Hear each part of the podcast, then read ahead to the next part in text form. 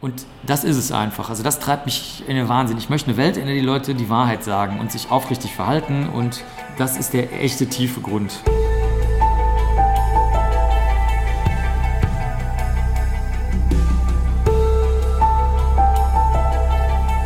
Veganinchens Stimme.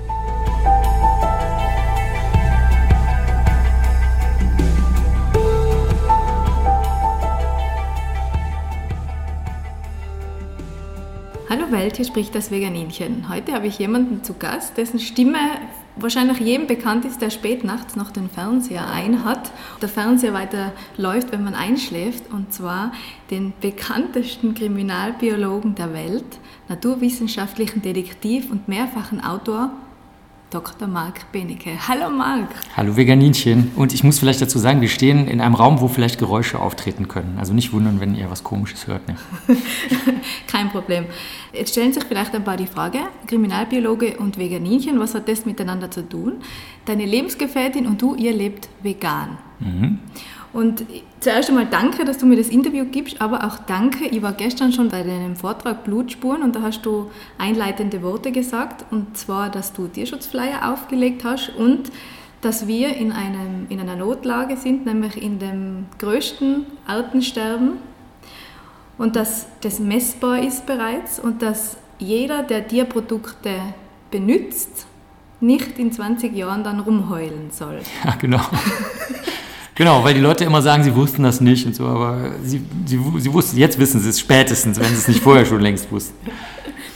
In deiner Arbeit als Kriminalbiologe hast du auch mit Insekten zu tun. Fällt dir da das Artensterben bereits auch auf? Ja, also uns fällt vor allen Dingen die Trockenheit auf, die ja einer der Gründe für das Artensterben ist. Es gibt natürlich viele Gründe, aber bei der Trockenheit sieht man es, weil das sehr schnelle Effekte hat. Ne? Also zum Beispiel 2003 ist in einem Bundesland in Deutschland was ähm, nordöstlich ist, also in Brandenburg. Da war das das erste Mal so, dass alle gesagt haben, okay, also das ist jetzt so, ein, so die schlechte Art von Jahrhundertsommer.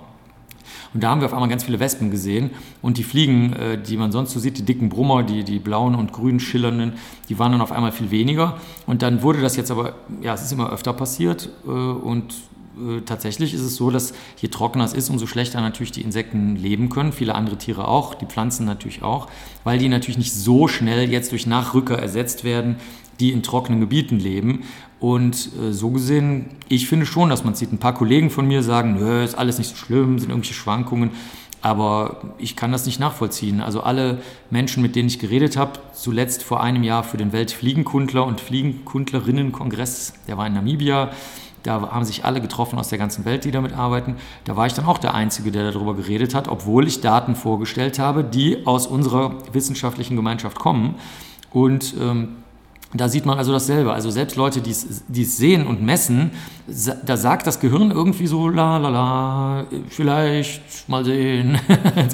also es ist ganz merkwürdig. Ich, ich bin der Auffassung, dass man es auch bei den Leicheninsekten sieht. Ich weiß aber, und das ist dann keine Auffassung oder Meinung, sondern äh, ich weiß von den Messungen, die in mehreren Ländern gemacht werden oder in vielen Ländern gemacht werden, dass einfach die Artenzahl und die Artenvielfalt dramatisch abnimmt, auch bei den Tieren, die wir so sehen, in Wald und Flur. Die müssen ja gar keine richtigen Leicheninsekten sein, uns interessieren ja auch die Insekten, die zufällig mit in einen Teppich eingerollt werden mit der Leiche oder in ein Fass oder in eine Sporttasche mit reingepackt werden. Also die Zufallsinsekten interessieren uns genauso. Mhm.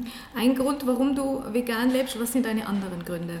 Ich finde es natürlich äh, grundsätzlich hirnverbrannt, die eigene Existenz als Art so leichtfertig aufs Spiel zu setzen. Ähm, also viele Menschen interessieren sich ja nicht für Würmer, Amphibien, die betrifft das besonders stark. Würmer und Amphibien, für die interessiert sich ja kaum jemand.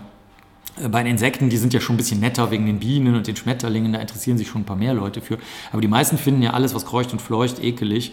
Und äh, deswegen ähm, sage ich dann immer, okay, dann müssten sie ja wenigstens Menschen mögen, ne?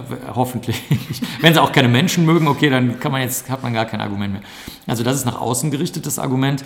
Dann nach innen gerichtet finde ich es natürlich auch total psycho diese, diese Ausblendung, die wir bei den Tätern und Täterinnen auch erleben, zu sagen, also innerlich sagen die sich, ja, ich weiß, ich habe denjenigen umgebracht oder vergewaltigt oder diejenige oder so, aber nach außen hin erzählen sie halt eine andere Geschichte. Und das finde ich, ich weiß nicht, da bin ich zu aspergerisch für. Ich kann das nicht leiden. Wenn man es gemacht hat, soll man es halt sagen einfach und es dann beim nächsten Mal vielleicht besser machen. Man kriegt ja neue Chancen in der, in der westlichen Welt. Ne? Und ähm, außer jetzt bei in den USA oder so, wo es echtes Lebenslang gibt. Und äh, diese, dieses geteilte Reden, das treibt mich in den Wahnsinn, meine Frau auch. Und ich meine, jeder, absolut jeder weiß, was in Schlachthäusern passiert. Es gibt niemanden, der es nicht zumindest, also alle Fotos, die bekannt sind, stammen von Hühnern. Also wie es den Hühnern geht, weiß wirklich jeder. Dann aus Testlaboren die Kaninchenbilder, die kennt auch jeder. Es ist jetzt Dezember 2019. Äh, die ersten äh, großflächigen Kampagnen dazu, die auch im Fernsehen sehr viel liefen und auch in Boulevardzeitungen übrigens, auch die Boulevardzeitungen berichten gerne darüber, äh, sind ja schon 20 Jahre alt. Also es gibt keinen, der mir erzählen kann, dass er das noch nie gesehen hat. Und ähm, das, das finde ich einfach ätzend, dieses zweigeteilte Reden. So, ja, ich weiß, wie es jetzt meinetwegen Hühnern und Kaninchen geht, äh, aber ist mir egal, ich esse halt gerne meine Wurst oder meinen mein Schinken oder irgendwas halt derjenige gerne isst. Und dann der, der, nächste Schritt, den ich auch im näheren Umfeld erlebe, ist halt mit Eiern und so. Ne? Dann sagen die, ja, das, Hühner sind ja irgendwie nicht so intelligente Tiere oder es gibt Abstufungen zwischen den Wirbeltieren. Fische zum Beispiel, die sind doch auch total dumm und die kriegen gar nichts mit und die vergessen alles und so. Was ja experimentell überhaupt nicht der Überprüfung standhält. Die Tiere können immer das, wofür sie angepasst sind. Und wenn wir einen Test machen, der nicht in deren Welt spielt, ist es klar, dass die nicht das können, was wir für super angepasst und intelligent halten. Und das ist es einfach. Also das treibt mich in den Wahnsinn. Ich möchte eine Welt, in der die Leute die Wahrheit sagen und sich aufrichtig verhalten. Und das ist der echte tiefe Grund, mhm. dass mich das Hast du jemals ein Tier kennengelernt oder eine Begegnung oder eine Beziehung zu einem Tier gehabt oder auch nur theoretisch von einem Tier gelesen, das dich dazu gebracht hat, zu sagen, nein, und wir essen die, das gibt's doch nicht. Also die meisten Videos dazu habe ich erst später gesehen, weil ich komme nicht aus der reinen Tierschutzbewegung, sondern ich komme wirklich eher aus der biologischen Ecke, dass ich sage, so sag mal, seid ihr eigentlich alle bescheuert? Wir verbrauchen Ressourcen, sodass äh, jetzt 2019 schon vor Jahreshälfte die Ressourcen der Erde rechnerisch, auch praktisch verbraucht waren. Und äh, wenn wir das noch ein paar Jahre machen, ist halt so oder so Feierabend. Also nicht nur durch die Klimaveränderung oder den Zusammenbruch der Nahrungsketten, sondern auch, äh, weil es dann einfach nichts mehr gibt, was wir essen und verbrauchen und verkaufen können und so. Und äh, dann kamen die Tierschützer und Tierschützerinnen auf mich zu, weil ich zum Beispiel am Anfang noch einen Ledermantel hatte. Und dann, da gab es noch keine guten Ersatzmaterialien, zumindest meiner Meinung nach. Und dann ich, bin ich auch heute noch der Meinung, dass das damals so war. Und dann ähm, wurden ja erst so vor, ich würde mal sagen, vor fünf Jahren fing das ja an, dass man gute Outdoor-Materialien hatte, die jetzt nicht mehr so genauso mindestens katastrophal für die Umwelt sind, wie die Einwirkung auf das Tier. Da kann man jetzt viel drüber streiten. Jedenfalls haben die dann zu mir gesagt, okay, pass auf, guck dir das doch mal an aus den Besichtigungen, wenn wir nachts in die, in die äh, Schweinestelle gehen oder in das berühmte Schweinehochhaus in Deutschland.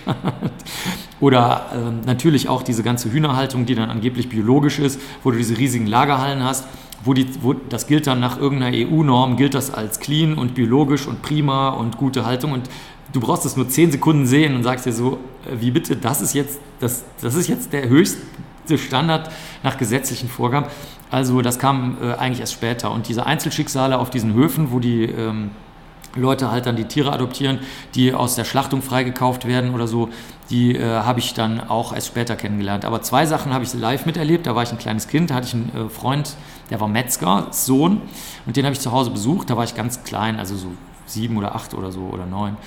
Und äh, da habe ich gesehen, wie bei einem was man heute sagen würde, guten, man würde heute sagen Biometzger, ja, also es war regional, es war saisonal, es war alles gut, aber da hat man halt gesehen, wie die Schweine sich äh, total gewehrt haben und absolut, das konnte ein Kind sehen, mitbekommen haben, was da gleich passiert. Die wollten unbedingt von der Ladefläche runter und ähm, die wurden nur getreten und geschlagen, also das ging gar nicht anders, die überhaupt da noch beizuhalten. Und das Zweite, ähm, und natürlich die Transporte, die Tiertransporte haben wir als Kinder auch gesehen, wenn meine Eltern mit dem Auto gefahren sind und wieder mitgefahren sind.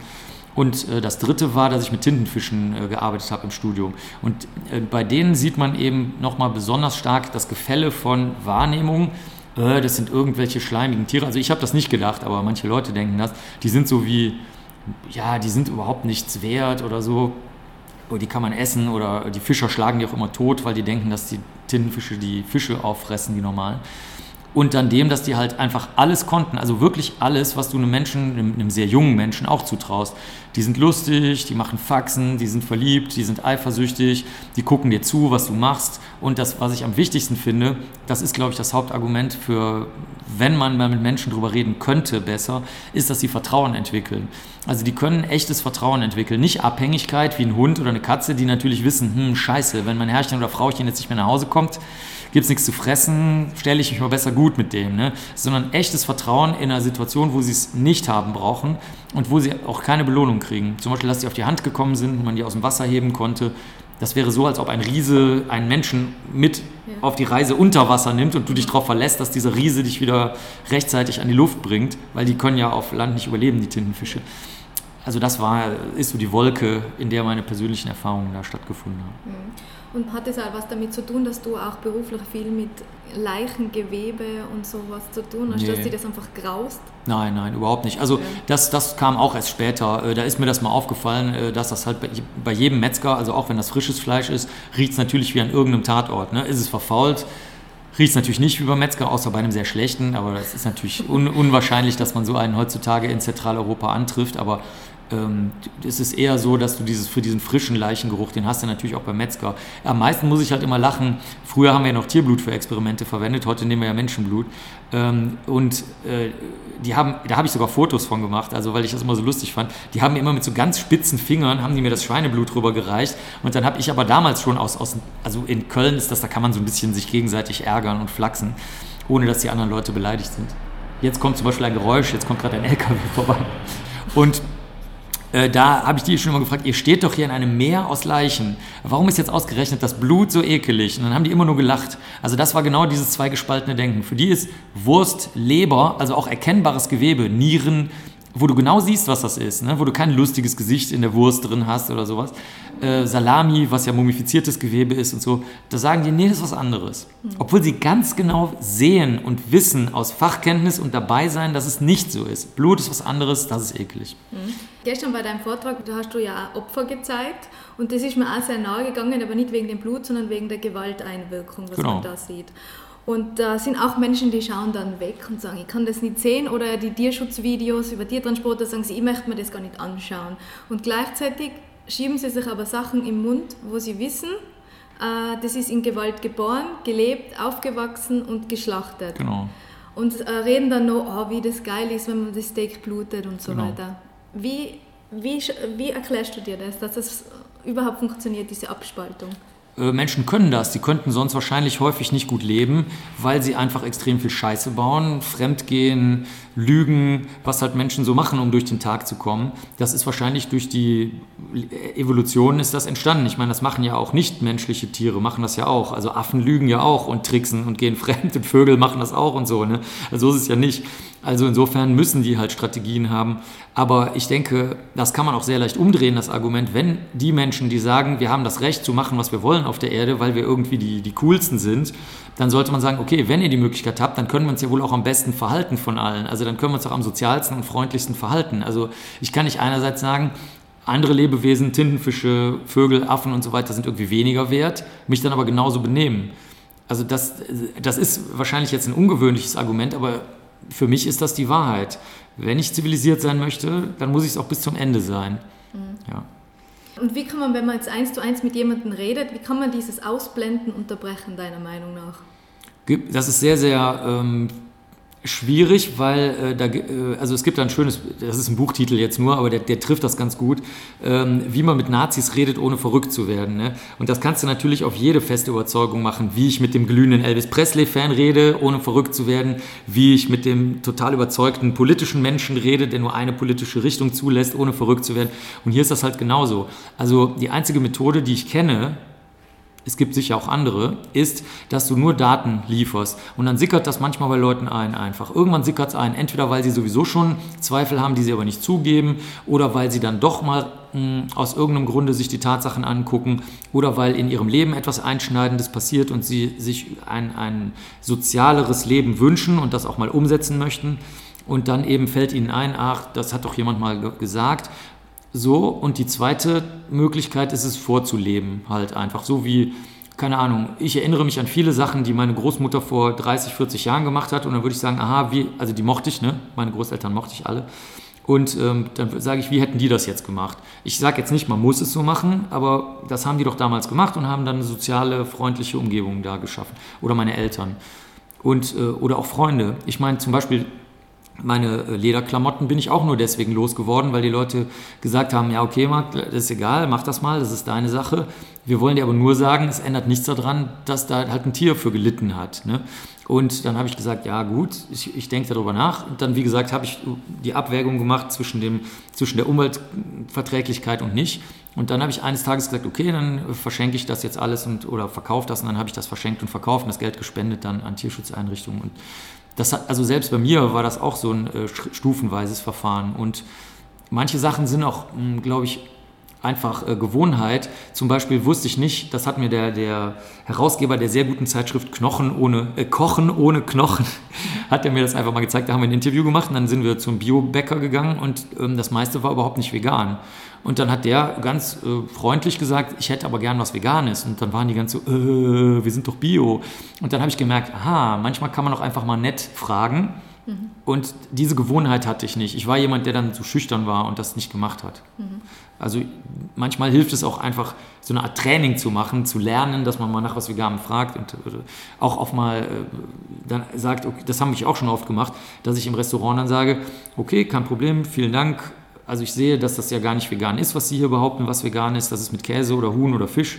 Und ähm, dann äh, vielen Dank, dass Sie mit uns darüber geredet haben, ehrlich, und gesagt haben, dass die Suppe eine Hühnersuppe in Wirklichkeit ist, obwohl da Linsensuppe steht und so. Und das finde ich super von Ihnen und schönen Tag noch und so. Mhm. Dann geht man einfach. Also das, das hätte ich vorher nicht gemacht, da hätte ich mich nicht getraut. Ne? Mhm. Aber den Respekt vor, dem, oder vor der Würde des Tieres, Menschen zu zeigen, die sie von vornherein herabsetzen, viele Landwirte, die sie als Ware benutzen, ist, ist das möglich? Das kann ich, das weiß ich nicht, ob das möglich ist. Ich denke, das passiert durch, nur durch lebensgeschichtliche Einschnitte. Also, dass irgendjemand sagt, mein, keine Ahnung, jetzt ist äh, neben mir meine Ehefrau innerhalb von einer halben Sekunde beim Verkehrsunfall gestorben. Ich habe überlebt. Das ergibt, ergibt alles überhaupt gar keinen Sinn. Meine gesamte Weltanschauung ist offenbar nicht richtig. Es gibt keine höhere Gerechtigkeit, die meine Familie schützt vor, vor Freak-Unfällen, dass ein Baum auf die Autobahn fällt oder so. Und irgendwas in, in, in meinem gefestigten Weltanschauungsgemälde ist jetzt falsch. Ähm, also ich glaube nicht, dass man das ernsthaft beeinflussen kann. Bei Kindern und Jugendlichen kannst du es natürlich mal versuchen, ähm, aber letzten Endes sehe ich, dass die Welt halt sehr stark darauf basiert, dass man andere abwertet und zum Beispiel in Kriegen sagt, die anderen sind die Bösen. Oder ähm, dass Leute, die im Knast sitzen, halt sagen, ja, das habe ich zwar gemacht, aber eigentlich waren alle anderen schuld außer mir. Also ich denke, das ist so extrem verbreitet, dass das schwierig ist. Und am Land vor allem schließen sie sich auch Gruppen an, Traditionen. Man macht das so, statt ja wenn sie mal ja. sagen würde, ich mache das so, ich denke mal, ja. Mann isst Fleisch, weil Mann dann gesund ist, anstatt dass sie sagen, ich gebe das in Auftrag. Ach so, ja, da würde ich über die Daten gehen. Also wenn jetzt zum Beispiel jemand sagen würde, Mann isst Fleisch, weil das gesund ist, da kannst du, wenn du in einer ruhigen Situation das besprechen kannst, kannst du sagen, da haben sie aber nicht recht. Beispiel, alle Krankenkassen haben jetzt mittlerweile darauf umgeschwenkt, dass sie eine pflanzenbasierte Ernährung fördern, weil die weniger Krankheiten, weniger Kosten und ein ähm, lebens- oder wie soll man sagen, gesünderes Leben für die äh, Klienten der Krankenkasse erzeugt. Und dann können die anderen sagen, das stimmt aber gar nicht, weltanschaulicher Scheiß. Dann kann man sagen, das ist ja nicht, das, ich trage ja nur die Information der Krankenkasse weiter. Wenn Sie mir das nicht glauben, reden Sie doch einfach mit Ihrer Krankenkasse, ohne zu sagen, worum es geht. Sagen Sie einfach nur, ich möchte mal gerne Ernährungstipps haben und dann werden Sie sehen, die werden Ihnen also zu einer pflanzenbasierten Ernährung raten. Also da, so würde ich reingehen. Über Traditionen würde ich nie reden, weil das ist so beliebig, was du jetzt als kulturelle Tradition ansiehst oder nicht. Musik, sozialer Zusammenhalt, also da, da wird man immer irgendeine Ausrede finden. Ne? Wie, wo man sich dahin drücken kann. Aber wenn du, wenn du den Einfallswinkel schon mal hast, dass jemand dir ein Argument liefert, nämlich ist es gesund, dann kannst du sagen, das ist objektiv nicht durch Glauben oder Weltanschauung, ist das widerlegt. Also zum Beispiel, können wir uns darauf einigen, dass Wasser flüssig ist? Oder, oder so. Und dann sagt jemand, nee, manchmal ist es hart. Dann sagen sie, ja, da hast du recht, stimmt, ist, manchmal ist es Eis. So, ne? Und das kann man messen. So, jetzt genauso gut kann man messen, wie Leute, die viel, wenig Gemüse, welches Gemüse, äh, Vitamin B12 oder nicht da zusätzlich einnehmen. Das lässt sich doch genauso messen wie mit dem Wasser. Also das wäre meine Einfalls, mhm. Mein Einfallstor, wenn überhaupt. Mhm. Und so hast du gesagt, dass sogar Wissenschaftler Balla Balla machen, obwohl sie Bescheid wissen, was vor sich geht. Mir kommt auch vor, dass eine gewisse Lahmheit sich einfach breit macht und gleichzeitig Panik. Ja, wie, kann man, ja. wie kann man als äh, Einzelperson was machen, Menschen motivieren. Wie geht das? Weiß ich nicht. Also zwei Kampagnen, die im Januar 2020 anlaufen, sind ja Veganuary, also der vegane Januar und dann noch eine zweite Aktion, die das auch macht, die äh, Million Dollar Challenge, die das auch im Januar beide machen. Für die ich auch beide, da mache ich auch bei beiden Aktionen mit als, als irgendwie Unterstützer und Gesicht und erzähle dann was auf, auf äh, sozialen Medien. Und ähm, die, die motivieren die Leute, indem sie sagen, probier es doch mal einen Monat lang aus. Und ich meine, jeder weiß natürlich, was dann passiert, der es schon mal erlebt hat, gesehen hat, selber gemacht hat. Du willst natürlich dann hinterher auch gar nicht mehr die äh, extrem zuckrigen oder fleischhaltigen äh, Gerichte, willst du natürlich nicht mehr essen. Die schmecken dir dann nicht mehr, wenn du es wirklich durchhältst einen Monat lang und es auch vegan machst. Ob diese Kampagnen fruchten oder nicht, werden wir dann Mitte nächsten Jahres wissen. Ne? Das, also Mitte 2020, weil das das erste Mal gro wirklich groß angelegt und weltweit passiert. Ähm, ich bin gespannt. Ich, ich habe keine Ahnung, ob es klappt. Absolut keine Ahnung. Also auch die Quote der Leute, die dann wirklich dabei bleiben, die, die würde mich mal interessieren. Mhm. Äh, es ist fast schon zehn Jahre her und 2010 warst du in der Sendung Hart aber fair, haben Fleischesser keine Moral und da hat ein gewisser Schinkenhersteller gesagt, Toleranz, die wir den Veganern gegenüberbringen, dürfen wir von der anderen Seite auch verlangen. Ja, klar, wenn die, ja, sicher, natürlich. Nur, ähm, ich meine, gerade in der Runde, ich glaube, da kursieren ja auch noch Videos im Netz. Leider, leider sind die Informationsfilme rausgeschnitten, die dazwischen liefen. Die, das ist leider sehr, sehr schade. Da komme ich leider jetzt auch nicht mehr dran an die Filme. Die waren nämlich sehr gut. Die haben nämlich äh, genau gezeigt, dass äh, Fleischernährung halt negativ ist, besonders fürs äh, ähm, CO2-Ausstoß, Wasserverbrauch, Landverbrauch und auch die Brutalitäten im Schlachthaus, ähm, die sind ja gar nicht tolerant gewesen. Also, also die echten Fleischhersteller, äh, die ich da kennengelernt habe, die waren in Wirklichkeit absolute Hardliner und haben das nur als äh, Blendwaffenargument genommen. Das war die Sendung, wo ich ja beinahe mit der Barbara Rütting, die aus dem esoterischen Bereich kommt, also wir haben gar keine Übereinstimmung im, im Tatsachenbereich, also die ist eher aus dem esoterischen Bereich und nicht aus dem Datenbereich. Ähm, wir wären ja beinahe gegangen. Die haben uns wirklich, also wirklich gegangen. Nicht nur so als, uh, mhm. wir, wir lassen jetzt mal eine Granate los. Ähm, wir haben wirklich die Schnauze voll gehabt und dann haben die halt gesagt, bitte, bitte mit so ganz großen Krokodilsaugen haben die uns angeguckt, also äh, während die Einspieler kamen. Und dann sind wir da geblieben. Aber unser gemeinsames Argument war, dass die halt einfach eben nicht tolerant sind, sondern nur sagen, dass sie tolerant sind. Das war nur Wortgeklingel von denen. Die waren nämlich gerade untolerant. Die haben auch gelogen. Die haben zum Beispiel gesagt, ähm, äh, äh, das kann man sich vielleicht auch noch angucken, dass, dass sie halt keine Antibiotika benutzen im, im Tierbetrieb. Und ich meine, das ist eine dermaßen freche Lüge, dass sich ja nicht nur die Balken biegen, da biegen sich ja schon die Stahlträger. Also niemand, niemand, es gibt kein Labor, selbst die fleischfreundlichen Labors würden abstreiten, dass die massenhaft Antibiotika verwenden. Also wenn die schon da lügen, bei sowas, bei sowas bewiesen und allgemein bekannten, kann man sich den Rest auch vorstellen. Die hatten auch sonst keine Argumente. Die haben oft zum Beispiel einer von denen, hat nur lateinische Zitate gebracht. Und dann haben wir gesagt, ja, okay, super, ist ein schönes lateinisches Zitat, was soll das jetzt bedeuten?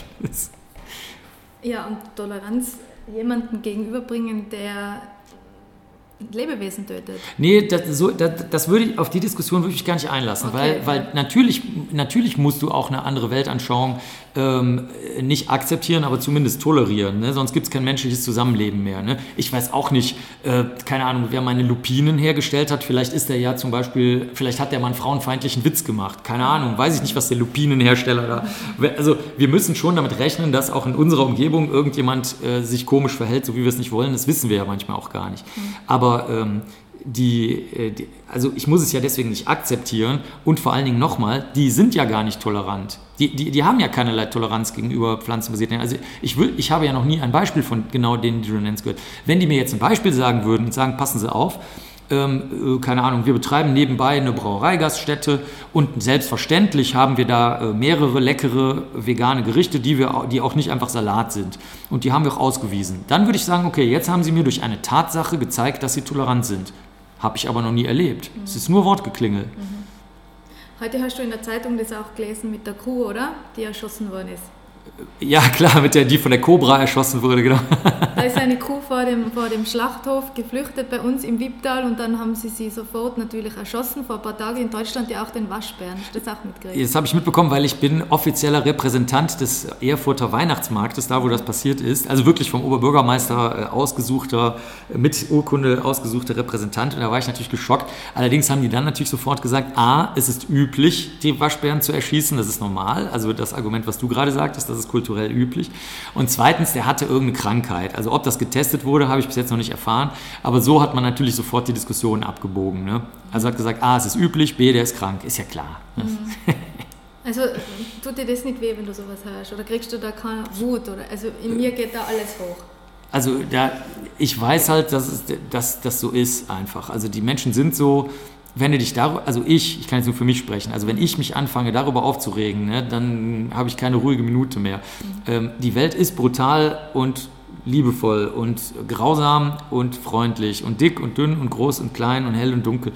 Also dass die, diese, diese unsozialen und unfreundlichen Handlungen, die sind natürlich da, aber wenn du mal die Leute fragst, zum Beispiel wenn du jetzt die Polizisten fragst, also die Cobra ist ja eine, also wenn das jetzt Leute, die nicht aus Österreich kommen, hören, das ist ja eine Spezialeinheit, die auch noch besonders trainiert ist, äh, meinetwegen jetzt Bankräuber oder, oder Terroristen zu bekämpfen. Ähm, das macht das ja so lustig, dass sie dann die Kuh da erschossen haben.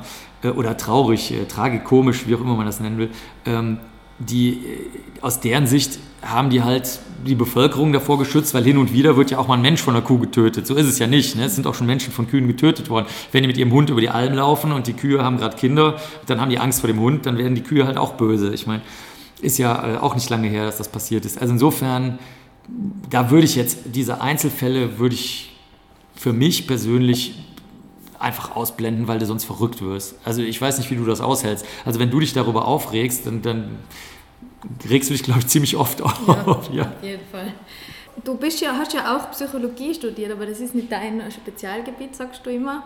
Trotzdem würde ich da gerne eine Frage stellen, weil du gestern antisozial gestörte Menschen ähm, beschrieben hast. Und zwar in dem Fall, dass wenn jemand eine alte Frau überfällt und dann ihr 100 Euro zum Beispiel klauen möchte, ein normaler Mensch nimmt die 100 Euro und läuft weg und ein antisozial Gestörter räumt sie aus dem Weg, wenn sie im Weg steht. Und zwar haut er sie oder bringt sie fast um ohne Empathie für sein Gegenüber oder also ohne mhm. Mitgefühl. Das ist antisozial gestört. Ähm, was hältst du von Menschen, die hinter am Busch sitzen und eine Rehfamilie vor diesem Busch ist und dann einfach diese Rehfamilie abschießen? Ja, das hängt davon ab, wie die das vor sich selbst begründen. Also wenn die zum Beispiel in der Überzeugungswelt aufgewachsen sind, dass die Rehe die Baumrinde abnagen, ja, oder irgend sowas. Und die, dann können die sagen, wir sind Baumschützer. Willst du denn? Wir schützen den Wald. Der Wald filtert Ruß aus der Umwelt. Ruß ist schädlich wegen Feinstaub. Also sind wir Menschenschützer. Wir verhindern, dass die Leute äh, Lungenkrankheiten bekommen. Ne, wenn die das aus der Überzeugung machen und das auch wirklich glauben und das nicht nur vorschützen, dann, tja, was willst du dann sagen? Ne? Dann, klar ist das eine falsche Grundannahme, weil natürlich der Fehler an der Annahme ist, wenn man natürliche große und auch vor allen Dingen zusammenhängende Wald- und äh, Naturgebiete hätte, würde das Problem ja nicht auftreten, weil dann würde sich das im, im, Mittel über 10, 20 Jahre immer ausgleichen. Ja, da sterben mal viele Bäume, dann sterben wieder viele Rehe, dann sterben alle oder sonst was, aber insgesamt bleibt das dann natürlich eine intakte Sache, da aber die Wälder häufig natürlich bewirtschaftet sind und dadurch, jetzt sieht man in Deutschland besonders stark durch die Trockenheit und auch in ein paar anderen Ländern äh, sehr, sehr viele Monokulturen dann einfach sterben. Ja, es gibt nur ganz wenige Leute, die sagen, der, der Ausweg ist nicht, alles zu erschießen und alles noch stärker mit bestimmten Mitteln zu behandeln, also zum Beispiel jetzt äh, pflanzensteuernden oder pflanzenwachstumssteuernden Mittel, sondern eben natürliche Wälder wiederherzustellen und die Preise ein bisschen zu erhöhen für das Holz. Ja, das ist, weiß ich nicht, das leuchtet in einer, in einer ähm, auf Gewinnmaximierung orientierten Gesellschaft den Leuten irgendwie nicht ein. Ich weiß auch nicht warum. Weil, also der, der, ich denke, der, die, der Grundannahmenfehler von deiner Familie, also von, oder von den Leuten, die die Rehfamilie abschießen, ist halt, dass man sagt, wir müssen hier eingreifen, weil das auf natürlichem Wege nicht geht.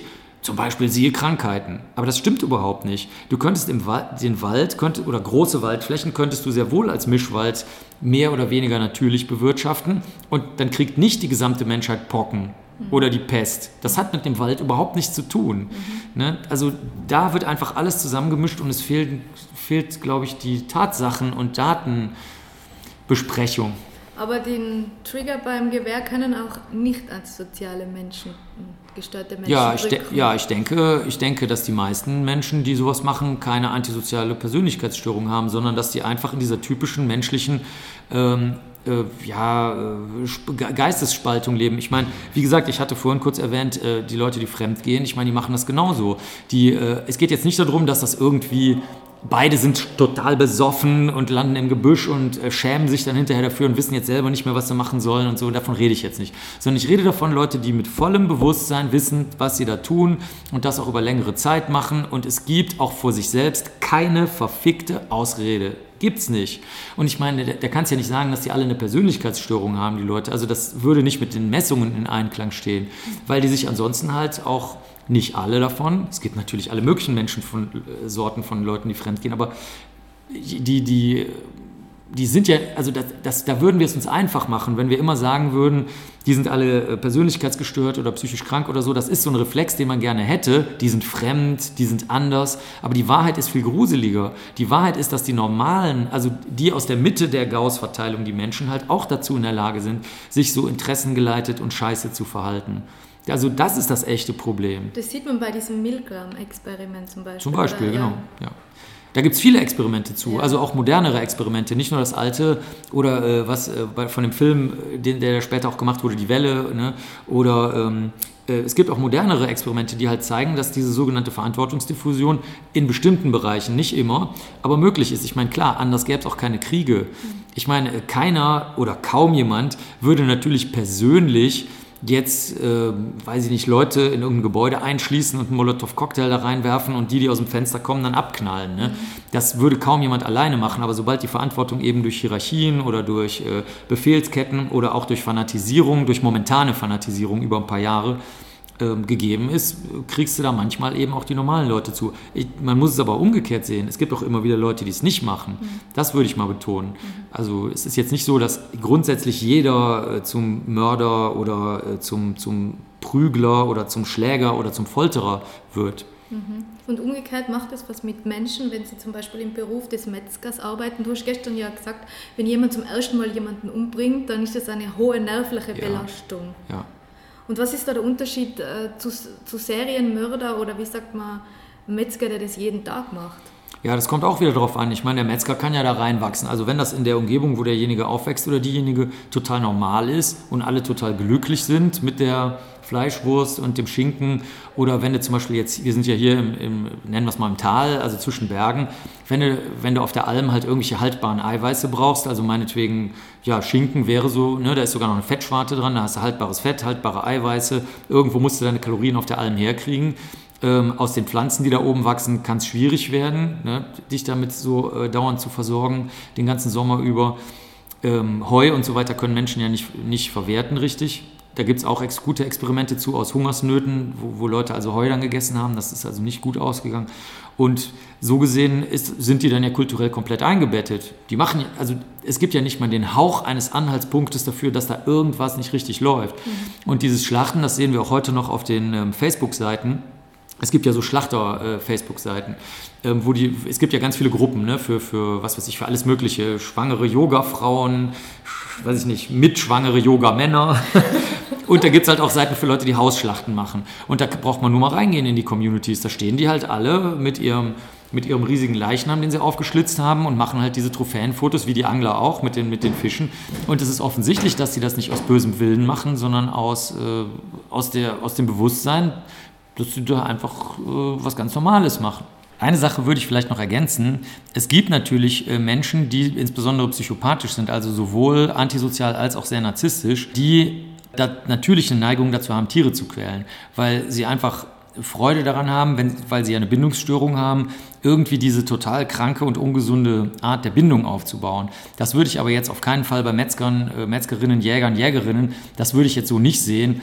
Da gibt es ne, das gibt es wahrscheinlich in jedem Beruf, Leute, die starke Bindungsstörungen haben und sich dann äh, nicht einwilligend äh, sadistisch oder sonst wie verhalten, aber ich würde das nicht, ich würde da nicht so stark auf die Berufsgruppen gehen, weil dadurch, glaube ich, verhindern wir auch ein bisschen, dass die Leute, die da noch ansprechbar sind, insbesondere bei den Jägern und Jägerinnen, die Metzger würde ich mal ganz da rausnehmen. Die sind, ich glaube, das die sind da einfach in ihrem Bewusstsein, dass das alles ganz normal ist. Ist es ja auch für große Teile der Bevölkerung. Das ist nicht so interessant. Aber die Jäger und Jägerinnen, die kriegen natürlich extremen Gegenwind und haben jetzt schon angefangen, zumindest in Deutschland, sehr, sehr, sehr stark auf Naturschutz zu gehen. Also, dass die gar nicht mehr ähm, dieses Jagen, das Klassische, so stark in den Vordergrund stellen, sondern dass das eine Naturschutzaktivität ist. Und wer weiß, ob das nicht am Ende einen ganz ungewohnten Effekt gibt, dass die sich auch eben als Waldschützer zum Beispiel oder Naturschützer ansehen, sind sie ja auch, sind sie ja auch. Und ähm, dass das auf einmal eine Vereinigung äh, gibt von nicht hauptsächlich politisch orientierten Richtungen, die dann eben auf einmal doch Naturschutz machen. Ich kann dazu mal ein, ein praktisches Beispiel erzählen, wo das schon mal passiert ist in Deutschland. Die CSU, das, ist, das gilt in Deutschland, gilt das als von den klassischen alten Parteien als die konservativste Partei, also als die strengste konservativste Partei. Und die Grünen, das war damals, als sie gegründet wurden, war das die, ähm, sagen wir mal, ohne jetzt eine kommunistische oder sozialistische Unterfärbung zu haben, die, die, die am meisten linkeste und liberalste Partei. Und ich weiß von der Gründerin selber, von Jutta äh, von Dittfurt, also eine der Mitgründerinnen, also das hat sie mir persönlich erzählt, da waren wir alleine zu zweit, hat sie mir selbst erzählt, dass sie äh, viele von den Naturschutz, von den praktischen Naturschutzgedanken von der CSU hatten als Naturschützer. Also das ist, das sollte man, man sollte im Gespräch bleiben. Also wenn du bestimmte Leute dämonisierst oder monstrosisierst oder so einfach als, als Hassobjekt ansiehst, kommst du nicht weiter, auch bei Zirkussen. Ich, ich, ich lade ganz, ganz oft zu Demonstrationen mit ein äh, bei, äh, bei Zirkusveranstaltungen, wo Tiere benutzt werden, also Wirbeltiere. Mhm. Aber ich sage immer, redet mit den Leuten, anstatt euch nur mit den, mit den Plakaten hinzustellen, weil dann, dann sagen die Zirkusleute, okay, da sind schon wieder die Naturschutzfreaks, die äh, Propaganda machen und ihr sagt, äh, da sind die Tierzüchter und Zirkusfreaks, die ihren Scheiß machen. Und was ist am Ende des Tages passiert? Gar nichts. Ihr habt auf der einen Seite euch gegenseitig bestärkt, die haben sich auf der anderen Seite gegenseitig bestärkt. Also viel besser ist es, sich zusammenzusetzen, auch wenn man nicht dieselbe Meinung hat. Und ähm, dann, wenn es keinen Sinn hat, natürlich einzusehen, dass es keinen Sinn hat. Ich meine, genau das sehen die auf der anderen Seite ja genauso. Die sagen ja auch, okay, wenn er uns nicht zuhört. Und wenn man aber mal zum Beispiel bei den Zirkusleuten reingeht und die sagen, das ist eine sehr gute Tierhaltung. Und dann sieht man, teilweise ist die Tierhaltung manchmal, sagen wir mal, nicht so schlimm, wie sie sein könnte. Aber manchmal ist sie total katastrophal. Und das hat zum Beispiel eine Freundin von mir gemacht, die hat dann Fotos gemacht, dann haben die Tierpfleger gesagt, ja klar, machen Sie es, alles gut. Das waren diese, man nennt das manchmal Weben, also dieser Hospitalismus, wo die die ganze Zeit den Kopf so hin und her bewegen. Ja. Und ähm, dann durfte sie das filmen damit war die Sache natürlich für den Zirkus im totalen Desaster gelandet, weil die dann gesagt haben, ja, das machen alle Tiere, denen ist langweilig und so. Und dann hat sie das Video also ganz legal gemacht, legal veröffentlicht, im Beisein der Pfleger, Pflegerinnen. Und ähm, natürlich hat jeder also dann gesagt, nein, also das machen die Tiere nicht, weil sie irgendwie so ein bisschen aus Spaß, so wie, so wie Menschen so vor sich hin singen und ein Liedchen singen, sondern das ist eine schwere, wenn man so will, nervliche oder seelische Beeinflussung, die sehr gut dokumentiert ist. Da gibt es überhaupt nichts zu diskutieren. Und das, es war ein unerwarteter Effekt. Also wenn sie gar nicht hingegangen wäre und das Angebot nicht angenommen hätte, sich mal die Tierhaltung anzugucken, sondern gesagt hätte, ich weiß, dass ihr böse seid, dann wäre sie auch nie dahin gekommen und hätte das auch nie dokumentieren können. Mhm. Also ich weiß, das ist ein bisschen sehr kölsch, weil ich aus Köln komme, dass man so auf diese Kooperationseffekte setzt. Ich würde es halt nur darum ergänzen, dass man sagt, okay, wenn es keinen Sinn mehr hat, dann muss man es auch bleiben lassen. Aber man sollte nicht zu früh sagen, es hat keinen Sinn, weil das ist billig. Ne? Mhm. In deinem Buch Dunkelkammer des Bösen steht auch, dass man in der Kindheit schon sehen kann, wenn jemand antisozial gestört ist, weil viele Mörder in ihrer Kindheit Tiere quälen. Genau, das hatte ich ja gerade auch schon angedeutet. Also die, äh, das geht um psychopathische Täter, eben antisoziale, narzisstische Täter. Die machen das, weil sie es halt können und weil es für sie halt eine Art von Bindungsherstellung ist. Ne? Also die, äh, das wissen wir auch von den Tätern. Also zum Beispiel Jeffrey Dahmer hat dann auch gesagt, ja, äh, ich äh, wollte bei den Menschen, als ich das dann bei Menschen gemacht habe, wollte ich halt den Herzschlag hören. Der, der merkt gar nicht, was er da erzählt. Ne? Und äh, dann sitzt du halt da, also ich saß da jetzt natürlich nicht dabei, das haben, da gibt es aber Protokolle von. Und dann sagt man, okay, also wenn er das alles nur macht, um den menschlichen Herzschlag zu hören, ist das ja eigentlich sehr nah dran an jemandem, der mit einem Liebespartner oder einer Liebespartnerin eine Flasche Wein trinkt und dann kuscheln die mhm. ne? und legen ihren Kopf an die Brust von dem anderen. Das ist auch nichts anderes. Also da sieht man schon, wie das zusammenläuft und das Kranke daran ist, dass die halt denken, das geht ohne Kooperation, ohne gemeinsamen schönen Abend, ohne gegenseitige Abstimmung, was der andere will. Aber die, der Bindungswunsch ist bei denen genauso vorhanden und das ist wichtig für die Vorbeugung. Wenn man einfach nur sagt, was auch stimmt, sehr viele Serienmörder quälen Tiere, ja, das stimmt, und dann sagt, okay, ich bin gut, die Serienmörder sind böse, alle Leute, die Tiere verwenden, sind auch böse, wie Serienmörder. Dann hat man eine wunderschön heile Welt, mhm. aber ist keinen Millimeter weitergekommen. Ich sehne mich halt ein bisschen nach dieser heilen Welt. Ich auch. Ja. Ich sehne mich auch nach der heilen Welt, aber ja. die gibt es ja nicht. Zum Beispiel, äh, ich habe gestern mit Deutschen geredet, die nach Österreich, wenn man so will, ausgewandert sind. Und die sagen auch, in Österreich ist alles besser und so weiter und so weiter. Und ich meine, jeder weiß, dass sie das halt einfach jetzt sehen möchten, weil sie es halt scheiße fanden, wo sie aus der Region in Deutschland kamen. Aber genauso ist das bei uns. Klar hätten wir gerne eine Welt, in der die Menschen kooperieren, äh, selbstverständlich auch sich pflanzlich ernähren, weil es kein einziges Argument dagegen gibt. Aber es ändert ja nichts daran, dass in der menschlichen Entstehungsgeschichte Gewalt und, und Aggression eine Rolle gespielt hat, die wir erst jetzt überwinden können durch Kooperation und Diplomatie. Ne? Vor 20.000 Jahren ist das wahrscheinlich schwierig gewesen. Mhm. Und eine letzte böse Frage, sagen wir mal, ist deiner Meinung nach also das Böse in jedem Menschen abrufbar, erweckbar, provozierbar? Kommt drauf an. Also ich denke mal, wenn, wenn jetzt Leute zum Beispiel sehr phlegmatisch sind und sehr zurückgelehnt oder so, dann werden die jetzt vielleicht nicht gerade zu körperlicher Aggression neigen oder ja, das nehmen wir mal als Beispiel. Aber der Nachteil ist, genauso gut bewegen sie sich wahrscheinlich nicht aus ihren Gewohnheiten raus und braten sich wieder ihr Schnitzel, weil, weil sie es halt schon zehn Jahre machen.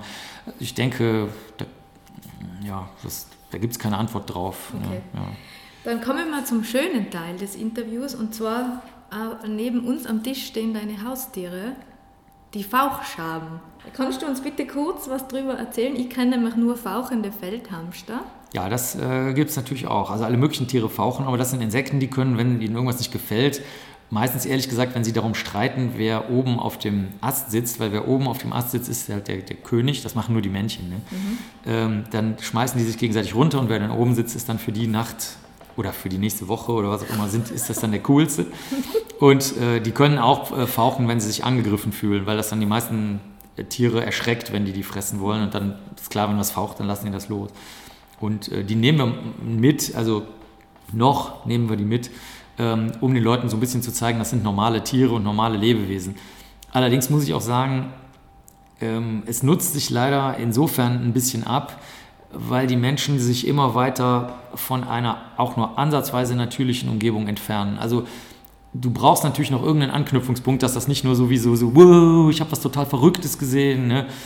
Äh, das war total crazy, sondern ich möchte schon, dass die Leute raffen, es geht darum, dass das äh, liebenswerte und auch soziale übrigens Tiere sind, was man denen äh, nicht, also es gibt ja soziale Insekten, die man so nennt in der Biologie, Wespen oder so, Bienen.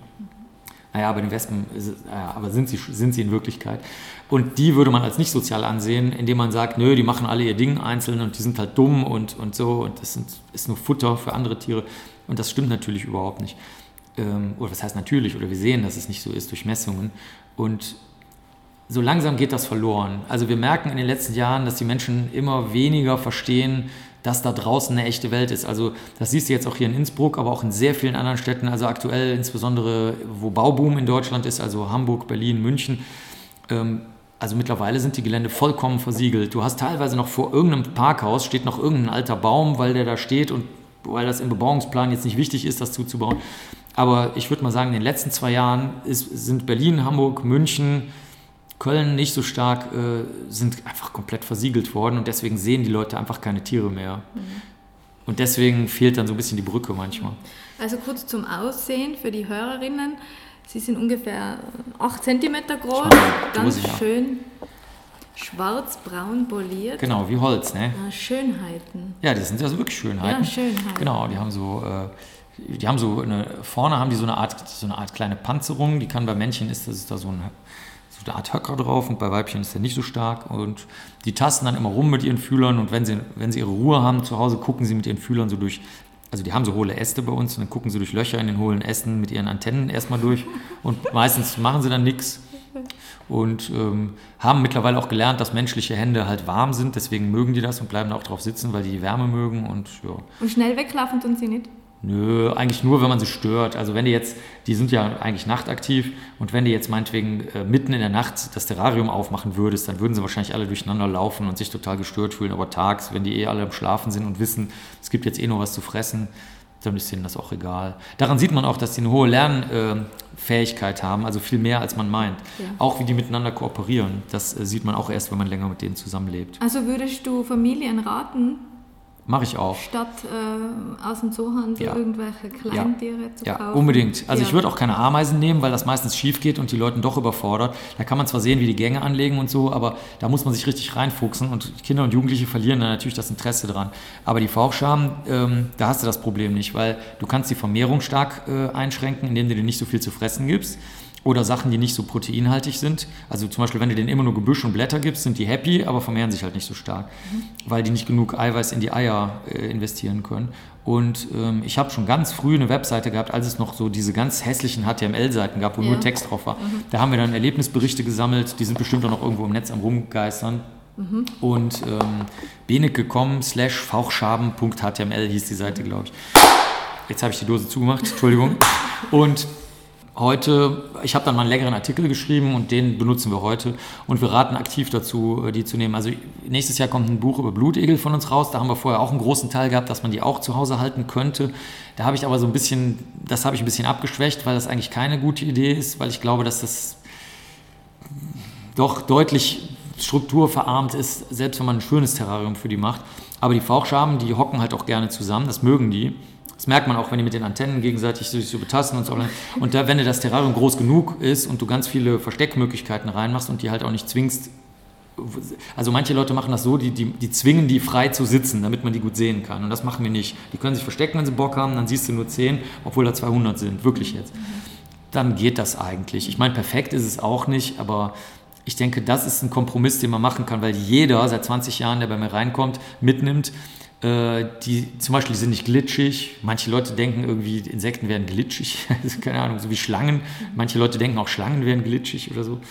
Und ähm, die sind sozial, die sind freundlich und das ist zum Beispiel eine der Sachen zu diesem Vorbildding. Also die sehen, dass das geht. Am Anfang hat sie eine Faszination des Seltsamen manchmal und nach wenigen Minuten wird das aber dann normaler.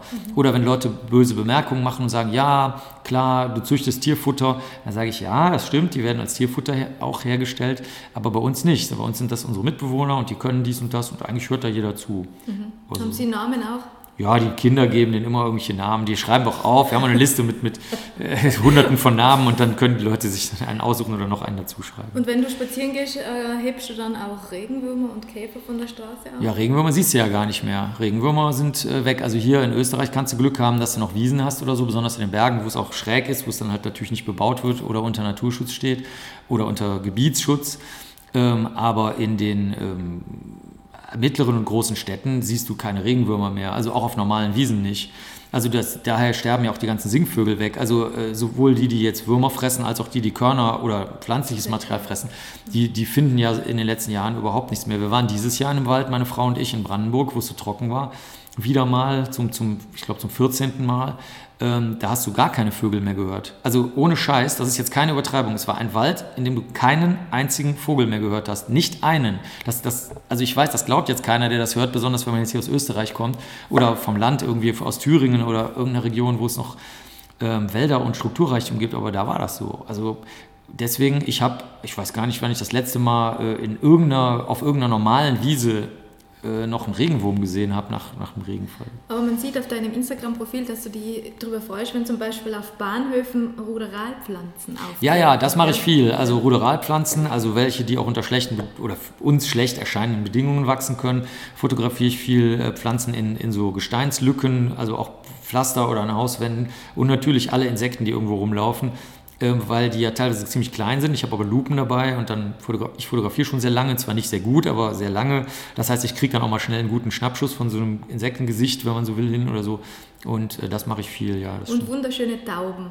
Ja, ich bin ein ganz großer Taubenfan, Bahnhofstauben und Stadttauben, weil die ja, weil da- das ist eigentlich sehr lustig, weil die, das, die, die sind ja, das sind ja eigentlich Felsentauben, die sind ja auf Felsen angepasst und wir haben unsere Städte halt in komplette Felsenwüsten verwandelt, also wörtlich zu nehmen, echte Felsenwüsten, ist ganz wörtlich gemeint. Die paar Bäume in den Großstädten sind ja nur ein Witz, also das sind ja keine Biotope für irgendwas.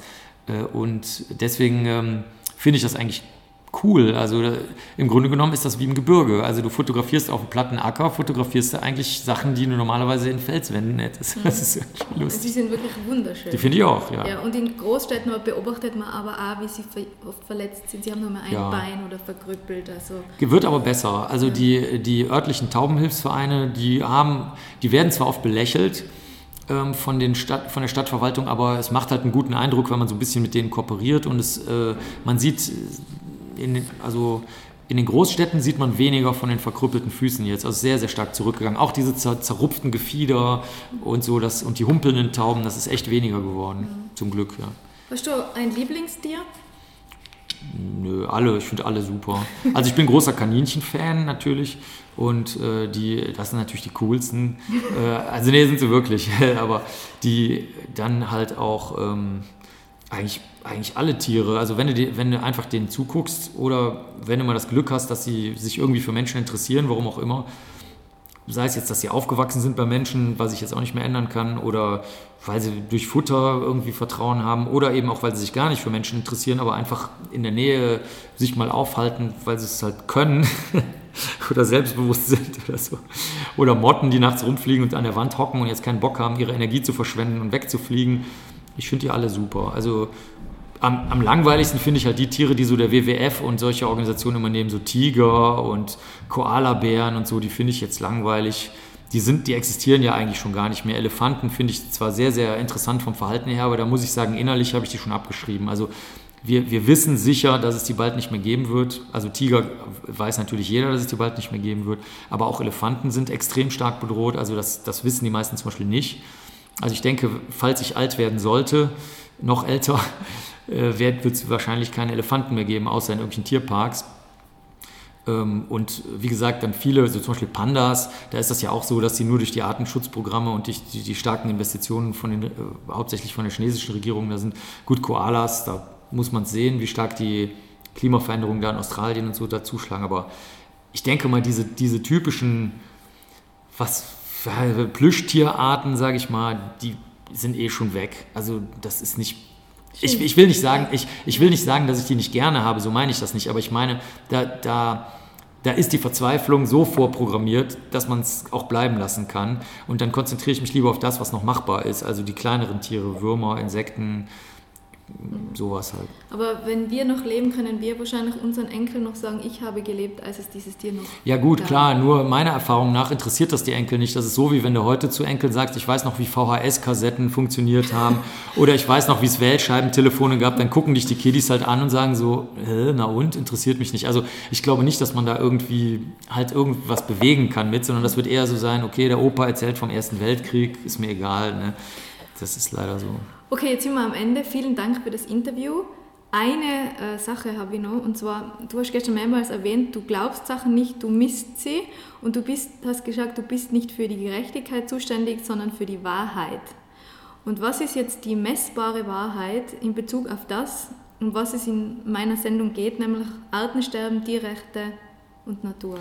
Also ich würde mal sagen, eine Wahrheit ist, dass das, was du machst, die einzelnen Tiere retten, dass das nur eine reine Vorbildfunktion hat. Das nützt dem Artenschutz überhaupt nichts. Aber du bringst die Leute dazu, dass sie ähm, das Tier als Gegenüber wahrnehmen. Ne? Durch dich, also durch deine Reaktionen, aber auch dadurch, dass sie vielleicht, wenn das jetzt Tiere sind, die Menschen mögen, wenn die krank und verletzt sind, lernen die ja, dass Menschen denen helfen. Dann kann man die vielleicht auch mal streicheln oder so. Das soll man ja nicht immer machen, aber bei denen geht das vielleicht. Und dann kann man ein bisschen was über das Verhalten von denen lernen und so. Und dann geht das über Emotionen und über Beobachtung. Ähm, das, ist die, das ist die grundsätzliche Stufe. Die muss, die muss ein Mensch überhaupt erstmal erreichen, sonst brauchst du gar nicht weiterreden. Und dann ähm, kommst du auf die messbaren ähm, Stufen des Artensterbens. Das, das kannst du durch Zahlen halt gut belegen. Und das könnte man dann eben noch messbar mit den Klimaveränderungen, besonders, ich würde mal sagen, besonders der Trockenheit. Ich rede jetzt mal gar nicht von Stürmen und Meeresspiegelanstieg, sondern vor allen Dingen Trockenheit zusammenbringen. Das ist auch sehr, sehr, sehr gut gemessen. Da gibt es Zehntausende von Veröffentlichungen zu mittlerweile in, in hochwertigen Zeitschriften, also ohne Meinungsäußerung. Und ähm, die, die reine Tierschutzsache, also dass man halt Tieren und anderen Lebewesen, die besonders jetzt Wirbeltiere sind oder bei Tintenfischen ein hochentwickeltes Gehirn haben, kein Leid zufügen soll, würde ich dahingehend ausdehnen, dass man es dann halt auch gegenüber Insekten nicht machen soll.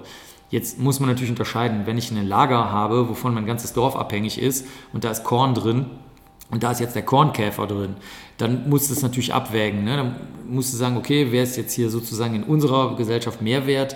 Dann werden sich wohl die meisten Menschen dafür entscheiden, äh, dieses Kornlager nicht den Käfern zu überlassen, sondern zu sagen, dann müssen wir das machen. Vielleicht gäbe es aber auch eine Alternativmaßnahme. Ich sage mal ein Beispiel, das hört sich jetzt vielleicht seltsam an, aber man könnte die Käfer auch mitessen. dann hätte man, dann müsste man jetzt zum Beispiel nicht gar nicht so viele Insektenschutzmittel ähm, anwenden oder alles wegschmeißen und so. Also vielleicht gäbe es da doch mehr Möglichkeiten. Das ist ja bis vor, sagen wir mal, 25 Jahren war das ja total normal, dass du im Reis oder so hast auch immer winzige Insektenbestandteile gehabt. Es ist übrigens auch gemessen. Ein Kollege von mir hat es noch vor zehn Jahren gemacht, ungefähr. Der hat ähm, Jason Bird, der ist äh, auch forensischer Entomologe, der arbeitet auch mit Insekten auf Leichen, aber ist halt auch kauzig so. Ne? Und der hat sich ganz viele Lebensmittel damals noch geholt und hat da die Insekten drin gezählt und hat da auch viele gefunden. Also Insektenteile, ganz kleine, die keiner sieht, ist überhaupt kein Problem. Also oft wären vielleicht auch ungewohnte messbare Wahrheiten, nämlich dass es scheißegal ist, ob ein paar Insekten drin sind. Im Gegenteil, äh, die enthalten sogar oft viele Nährstoffe, die eigentlich bei der rein pflanzlichen Ernährung, zumindest wenn sie nur auf Reis basiert, wie in den armen Ländern, oder nur auf Mais basiert, wie auch in anderen armen Ländern, die sogar gut sind. Da, da ist es sogar schlecht gewesen, dass die Insekten auf einmal nicht mehr da drin waren. Auch gemessen anhand von Gesundheitsuntersuchungen vor Ort. Also insofern gibt es in jede Richtung zahlreiche Messungen und man kann jede Form von Empathie und so weiter, könnte man weglassen. Damit, damit will ich auf dein Argument eingehen, was ist jetzt mit Leuten, die keine Emotionen haben oder keine Gefühlsübertragung haben, selbst die können sich total sozial, vernünftig und an Messungen orientiert verhalten. Sei es nur, weil es ihnen nur um Menschen geht. Also selbst dann würdest du die Leute kriegen. Es gibt keinen Grund, es gibt keinen einzigen Grund, Tierprodukte zu verwenden. Mhm. Keinen. Mhm. Vielen Dank. Sehr gerne. Bis bald, eure Christina.